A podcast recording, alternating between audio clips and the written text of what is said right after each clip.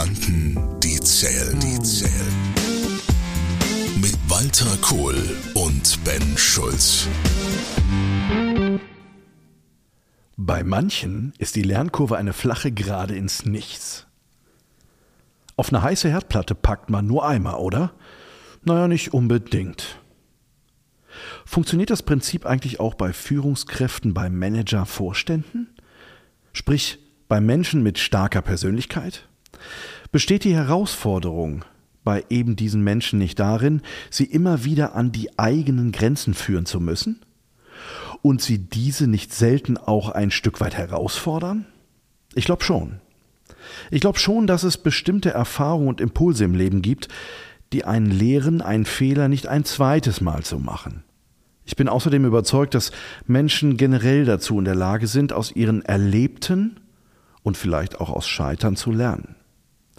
Der eine mehr, der andere weniger.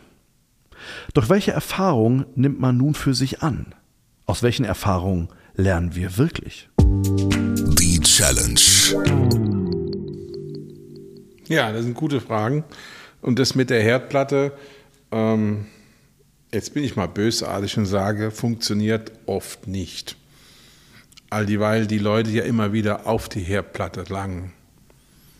Denn sonst hätten ja viele Unternehmen und damit viele Unternehmer nicht wiederholt das gleiche Problem.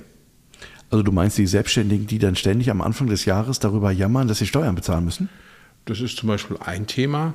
Oder wenn du ein Unternehmen hast, ich denke jetzt an einen konkreten Fall in meiner Praxis, die ich beraten habe, die immer wieder an der gleichen Stelle Qualitätsprobleme hatten. Das war Herdplatte 1, au, Herdplatte 2, au, dritte, vierte, aber es ging munter weiter. Also keine Lernkurve in dem Moment. Naja, die Lernkurve war, wir werden an der Stelle äh, Probleme haben. Ich habe früher, das heißt schon verdammt lang her, in den 90er Jahren, bei einem großen äh, Handelskonzern gearbeitet, im Zentralcontrolling. Und da kam dann der Spruch immer wieder, ja, wir wurden vom Weihnachtsgeschäft überrascht. Ich habe mich sehr unbeliebt gemacht, wie ich in der Vorstandssitzung mal als berichtender Controller vorgeschlagen habe, der Geschäftsführung doch Kalender zu schenken, damit sie an der Wand immer sehen, wann, wann Weihnachten, Weihnachten kommt. Ne? Wo ist nicht so gut angekommen. Mit Anfang 30 sollte man nicht solche Vorschläge machen. Also da habe ich auch Lernkurve gehabt nach dem Motto, manchmal ist es besser, nicht vorlaut und frech zu sein. Wobei der Vorschlag ja an sich was Gutes hatte. Ne? Aber naja, das führt mich zu einem Kernproblem, Lernkurve. Nee, nicht Kernproblem, ein Kernverhinderer. Das ist nämlich das Ego. Das hast du ja hier auch sehr schön gesagt. Sprich Menschen mit starker Persönlichkeit. Verhindert meine starke Persönlichkeit, was ja in der Regel nicht unbedingt negativ ist, eine solche zu haben, verhindert das, dass ich das Problem an mich ranlasse und mich sozusagen selbst blockiere, indem ich es als persönlichen Affront verstehe. Und das ist aus meiner Sicht die Urproblematik, kommt es zu einer Lernkurve oder nicht. Das ist die Abstraktion zwischen der persönlichen Dimension des Problems und der sachlichen Dimension. Wir haben konkret an Maschine 44 immer wieder das gleiche Problem. Die Analyse. Also Menschen mit starker Persönlichkeit, und das ist ja oft so, ähm, ein guter Freund von mir, der berät äh, Vorstände, und der sagt immer, äh, ich sehe mich als Hofnarr, wenn ich mit Vorständen arbeite, genau. weil ich, ich treibe das so weit in der Beratung, dass die kurz davor sind, mich rauszuschmeißen. Weil das kenne ich. Weil ich erst dann sicher bin, jetzt hören Sie mir zu. Richtig, genau so ist es. Genau so ist es. Exakt meine Erfahrung. Je mehr Alpha, desto wichtiger ist der Rausschmeißfaktor. Mhm. Bis hin zum Angebot, schmeißen Sie mich bitte raus. Habe ich mehrfach schon gehabt. Deshalb meine Verträge immer einen Monat Kündigungsfrist, weil ich möchte jederzeit rausgeschmissen werden können. Und dann kommt dieser Moment, äh, das, das kenne ich ja gar nicht. Doch, sage ich Ihnen, pass auf, wenn Sie so weitermachen, wird es an die Wand fahren, ist Ihre Zeit, meine Zeit, alles zu schade entscheiden sie sich. Und dann kommt hoffentlich dieser Moment, dass das Ego sozusagen verliert gegen die Ratio, was ja eigentlich untypisch ist. Und ehrlich, bis jetzt bin ich noch nie rausgeflogen. Aber ich habe es mehrfach angeboten. Das kann ich gut nachvollziehen, weil ich glaube, starke Persönlichkeiten, die haben ja so dieses Thema, die Dinge im Griff zu haben an der Kontrolle. Ja, genau. Ich kontrolliere, ich kann Einfluss nehmen an der Stelle. Und vor allen Dingen das Blöde ist, dann zuzugeben, dass hier eine heiße Herdplatte war und man draufgepatscht hat und das wehgetan hat, das hat ja auch ein Stück weit damit zu tun, dass man auch nicht zugeben möchte, weil man das Gefühl hat, man ist gescheitert oder man hat einen Gesichtsverlust vor anderen. Man ist nichts mehr wert. Man ist nichts mehr wert, ja. Also das ist, ne, also, und vor allen Dingen, viele fangen ja dann an, auch ähm, über ihre Funktion zu argumentieren. Oder über Hierarchie, nach dem Motto, ich habe die Sterne auf der Schulter und du hältst jetzt den Mund. Ja, ja, genau. So, also wir reden über funktionale Autorität. Aber mehr Autorität wie funktional. Dann würde ich, das wird dann nämlich zu dysfunktionaler Autorität, weil es ja ein reines, wie viele Sterne hat wer auf der Schulter, äh, Wettkampfthema wird. Aber dann geht es doch eigentlich um so einen Begriff, der vielleicht ein bisschen altmodisch ist, aber ich weiß nicht, wie du dazu stehst gerade. Wer bereit ist, aus Fehlern zu lernen, also Lernkurven zuzulassen. Und ich glaube ja, wir lernen ja mehr über wenn wir gescheitert sind an Dingen, als wie über die Erf wie in Erfolgsmomenten. Da. Absolut, klar. So. Ähm, Braucht es, glaube ich, ein sehr altmodisches Wort, was mit Demut zu tun hat, oder? Ja klar, vor allen Dingen, wenn du es mit Bindestrich, Bindestrich schreibst, de Bindestrich Mut, weil du musst den Mut zur Demut haben. Und Demut jetzt nicht im Sinne von Unterwerfung, sondern Demut im Sinne von einem bewussten Hinknien vor dem Problem, mit innerer Stärke ist die Grundlage von Autorität. Und das ist nämlich der Unterschied zwischen Autorität und autoritär. Autoritär ist, wenn ich es durchsetze, ich bin der Chef und du nicht, oben, unten, zack, so wird es gemacht. Autorität ist die Fähigkeit, etwas aufgrund der eigenen Persönlichkeit, obwohl man nicht hierarchisch oder fachlich der Chef ist, zu bewegen. Nelson Mandela ist für mich die Urform von Autorität.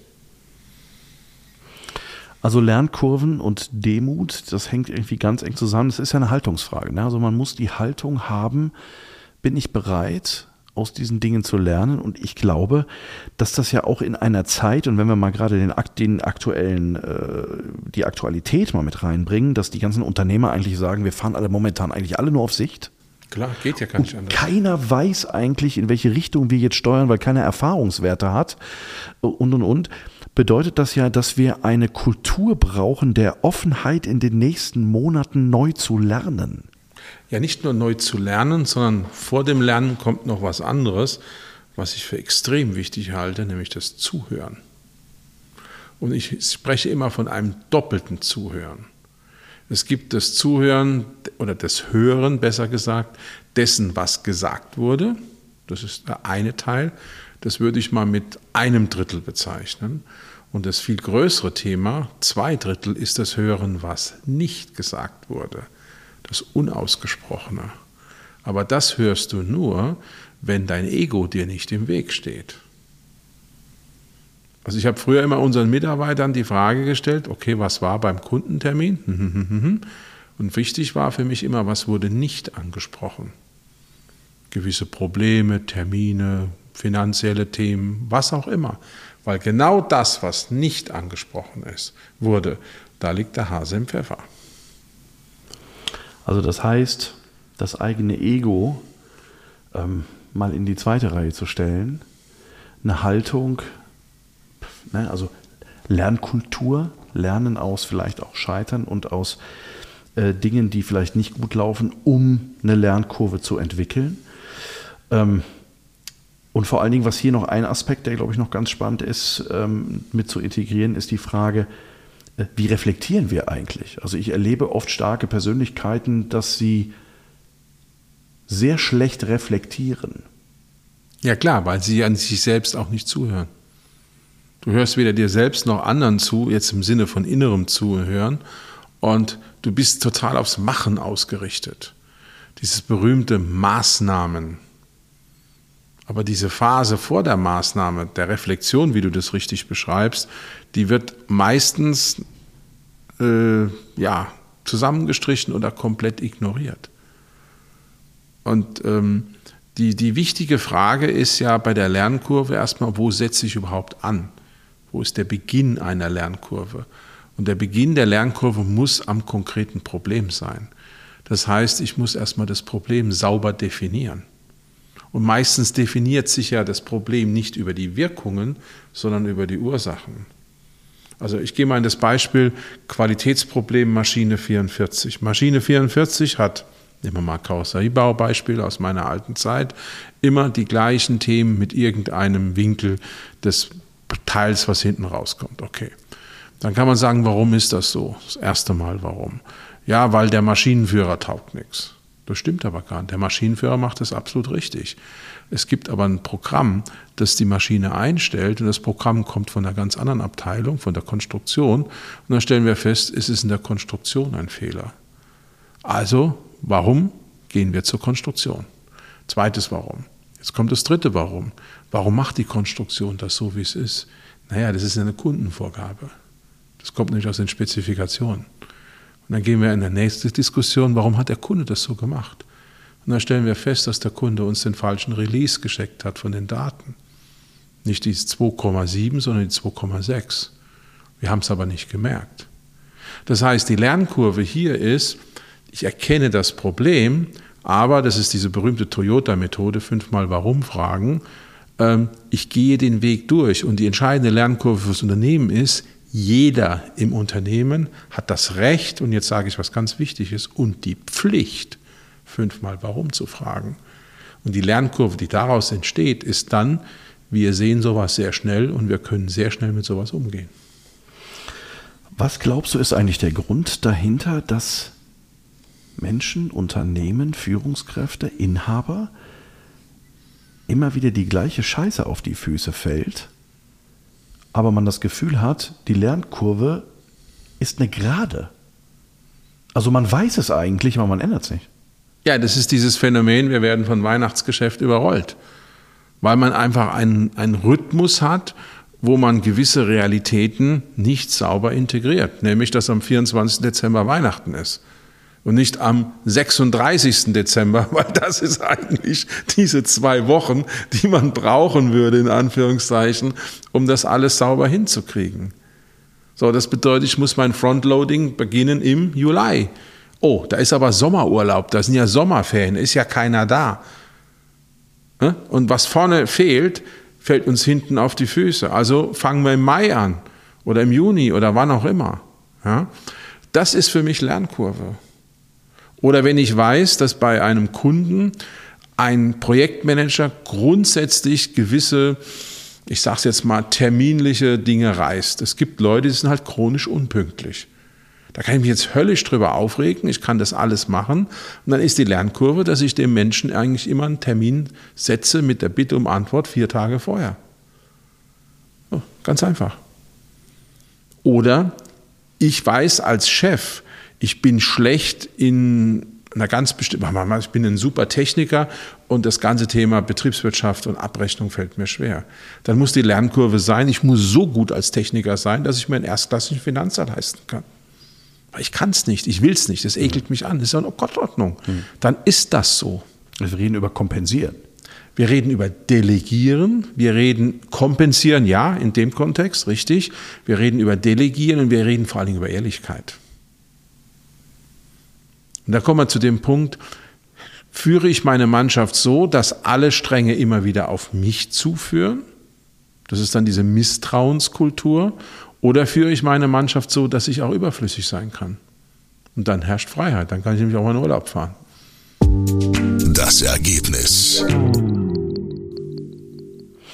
Ich habe mal bei einem Projekt ein Team gefragt, ähm, auch da taucht ein Fehler auf und und und. Ähm, und ähm, bei denen in der Kultur war es bisher so, dass jedes Mal, wenn ein Fehler passiert ist, man davon ausgehen kann, dass der Vorgesetzte erstmal das Team rund gemacht hat. Das war dann ja. sozusagen das Manöverkritik. So, jetzt mal an einen flach Tisch mit dem Hammer drauf. Und jetzt ja. so, und äh, ich erwarte von euch, dass das beim nächsten Mal nicht nochmal passiert. So, ne? Und äh, das war ganz spannend. Ähm, dieser Führungskraft habe ich äh, damals den Rat gegeben und gesagt, pass mal auf, folgender Punkt. Beim nächsten Mal machen wir auch wieder Manöverkritik, aber nur mit einer Frage. Du guckst deine Leute an und stellst ihnen folgende Frage. Was müssen wir tun, dass, dieses Fe dass dieser Fehler beim nächsten Mal nicht wieder passiert?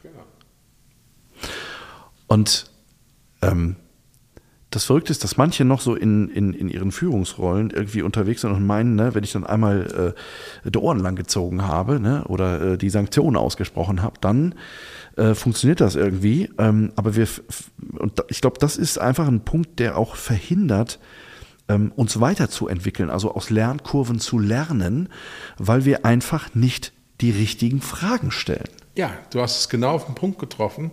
Die Frage muss lösungsorientiert sein. Wenn die Frage lautet, ich paraphrasiere jetzt mal dein Beispiel, warum sind alle blöd, die hier im Raum sitzen? Das kann man ja fragen als Vorgesetzter. Dann kommt natürlich keine gescheite Antwort. Wenn aber die Frage lautet, so wie du es eben gesagt hast, was können wir tun, damit sich das nicht wiederholt oder es sogar besser wird, ist ja eine Einladung. Die Leute wissen ja, dass es schiefgegangen ist. Keiner freut sich auf diesen Termin, wo sie dann im Besprechungszimmer sitzen und auf Deutsch gesagt die Wahrheit auf den Tisch kommt.